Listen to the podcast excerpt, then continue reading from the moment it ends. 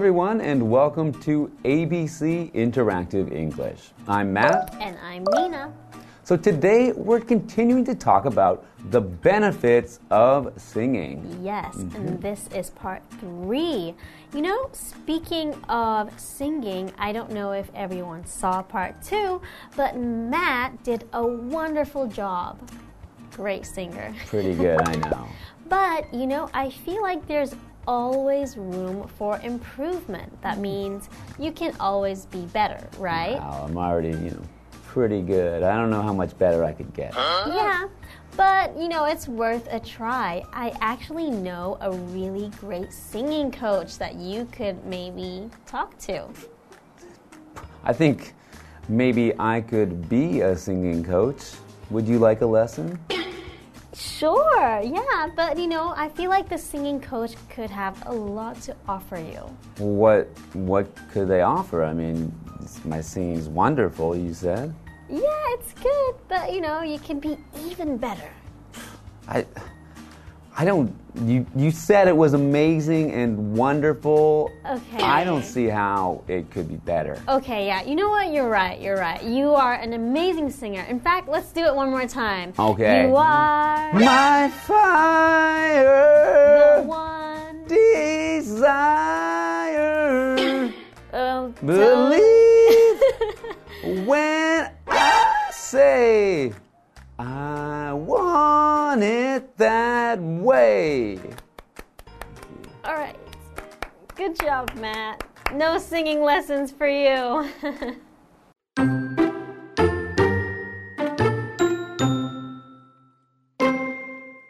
It's a big deal when people connect to your singing. You see that it has value and can affect others.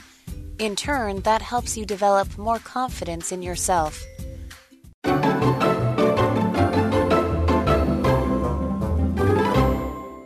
Hello, everyone. Today we're talking about the benefits of singing. And today we're looking at part three. So, in parts one and two, we learned that singing can not only help you to be happy, but can also make you healthy. wow. On top of that, it can reduce stress and it can actually allow you to express yourself or to show your emotions to other people and maybe even change the emotions of people around you. Yes, and it also helps you with your memory, right? Oh, That's right, I remember now. Yeah.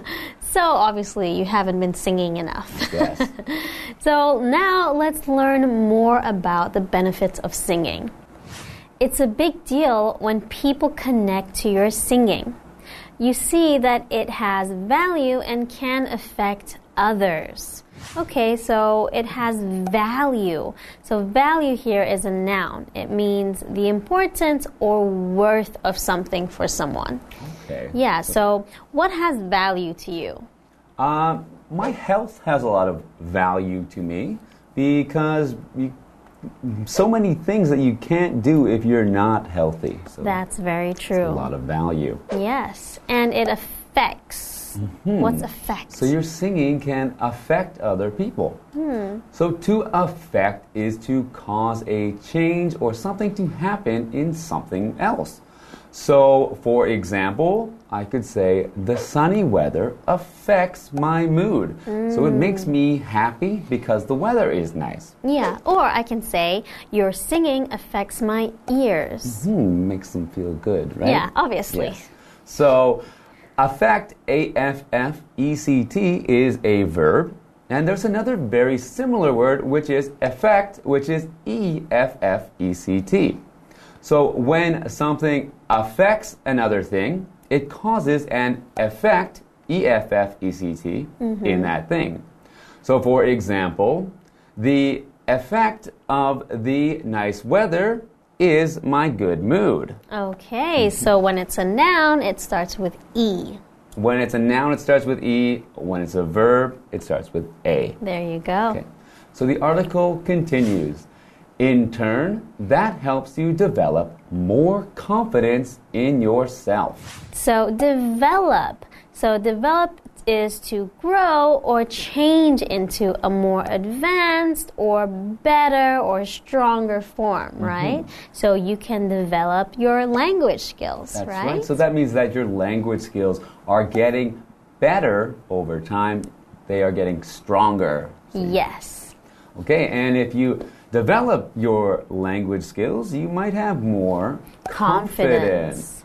So, confidence means the trust that something will happen or that you can rely on something. Hmm. So, in here we're talking about having confidence in yourself. So, having confidence in yourself means believing that you can do things, believing that you will not fail. Okay, and the adjective version would be confident, right? Okay, that's right. So, a confident person will have a lot of confidence. Exactly. Are you a confident person? I think I'm a pretty confident person. That's good. I have, you know, confidence in my singing abilities. So, That's great to have. very good. All right, so let's learn more about it after the break.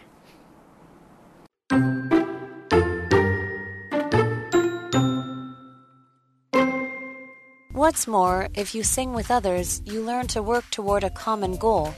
That helps you build connections and a feeling of belonging to a group. Who doesn't want to belong? So sing what you want, where you want, and how you want. Also, don't be afraid to sing with kids. They and everyone can benefit from singing.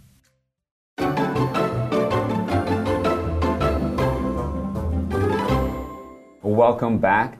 We've just learned that singing can help you to become more confident Yes. and can also help you to affect other people, which can show you the value of singing and let you know how important it is. Yes, it's incredible, right? Mm-hmm. When you sing a, well a certain song, it can actually affect someone's emotions, mm-hmm. make them happy or sad, right? Yeah, right.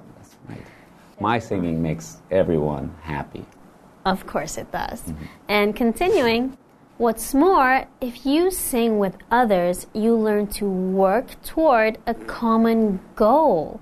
Okay, so when you sing with other people, you're working together, mm-hmm. right? And you're working toward a common goal. So a goal is something that you set for yourself that you want to achieve or do, right? Mm-hmm. So usually you have to put in work.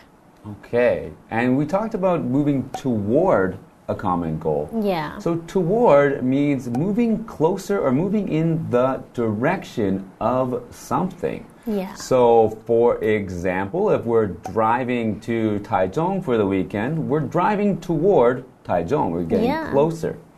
In this sense, we're talking about moving toward a goal. So, a goal is not a real thing that you move closer to, but you get closer to achieving or to finishing that goal. Yes, indeed. Okay.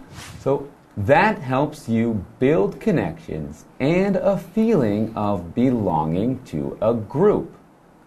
Who doesn't want to belong? What's belong? Okay, so belong is a verb, and belong has a couple of different ways that it can be used.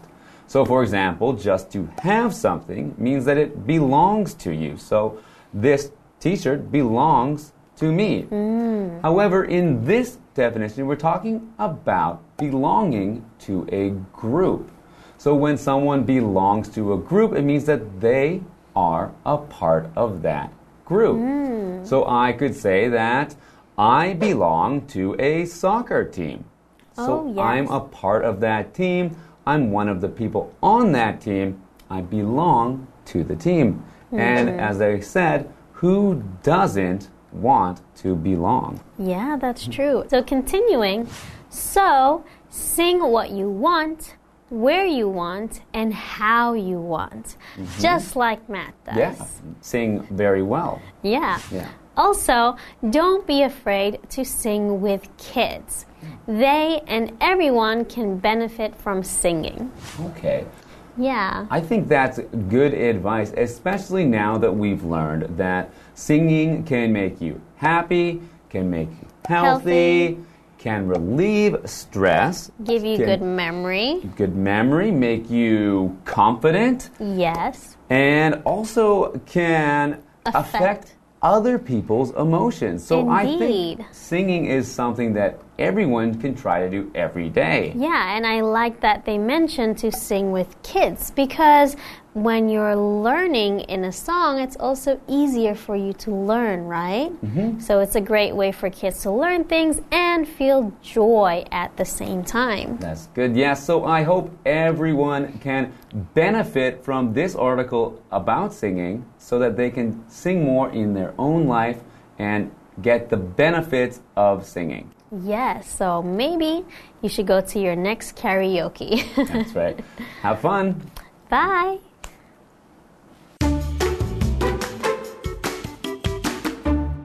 It's a big deal when people connect to your singing. You see that it has value and can affect others. In turn, that helps you develop more confidence in yourself. What's more, if you sing with others, you learn to work toward a common goal. That helps you build connections and a feeling of belonging to a group. Who doesn't want to belong? So sing what you want, where you want, and how you want. Also, don't be afraid to sing with kids.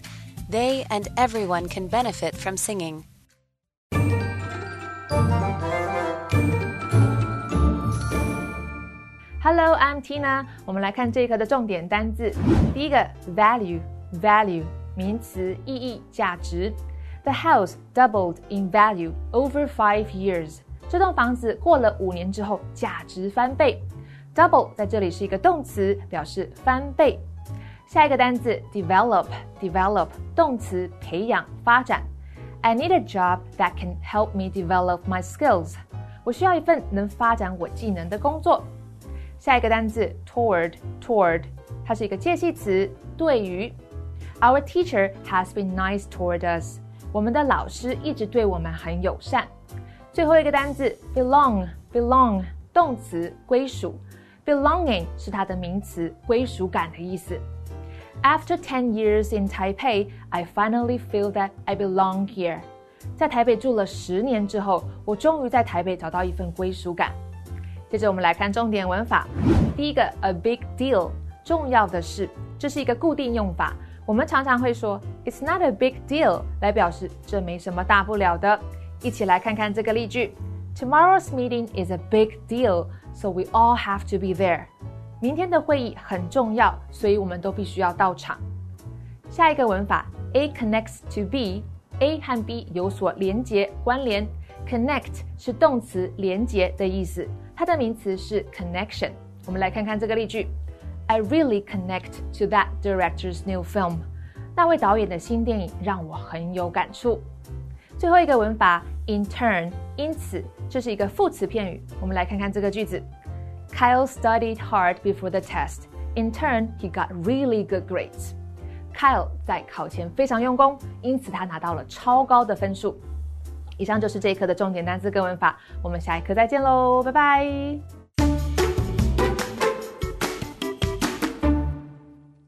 There's a special coffee shop in the Tunghai Art Street. It is one couple's dream come true. Customers can spend an afternoon relaxing there. Cafe My Lovely Day is especially popular with visitors from Hong Kong. The place has a beautiful yard and is decorated in a Japanese countryside style. It mainly sells coffee, and all the sweet treats are healthy and delicious.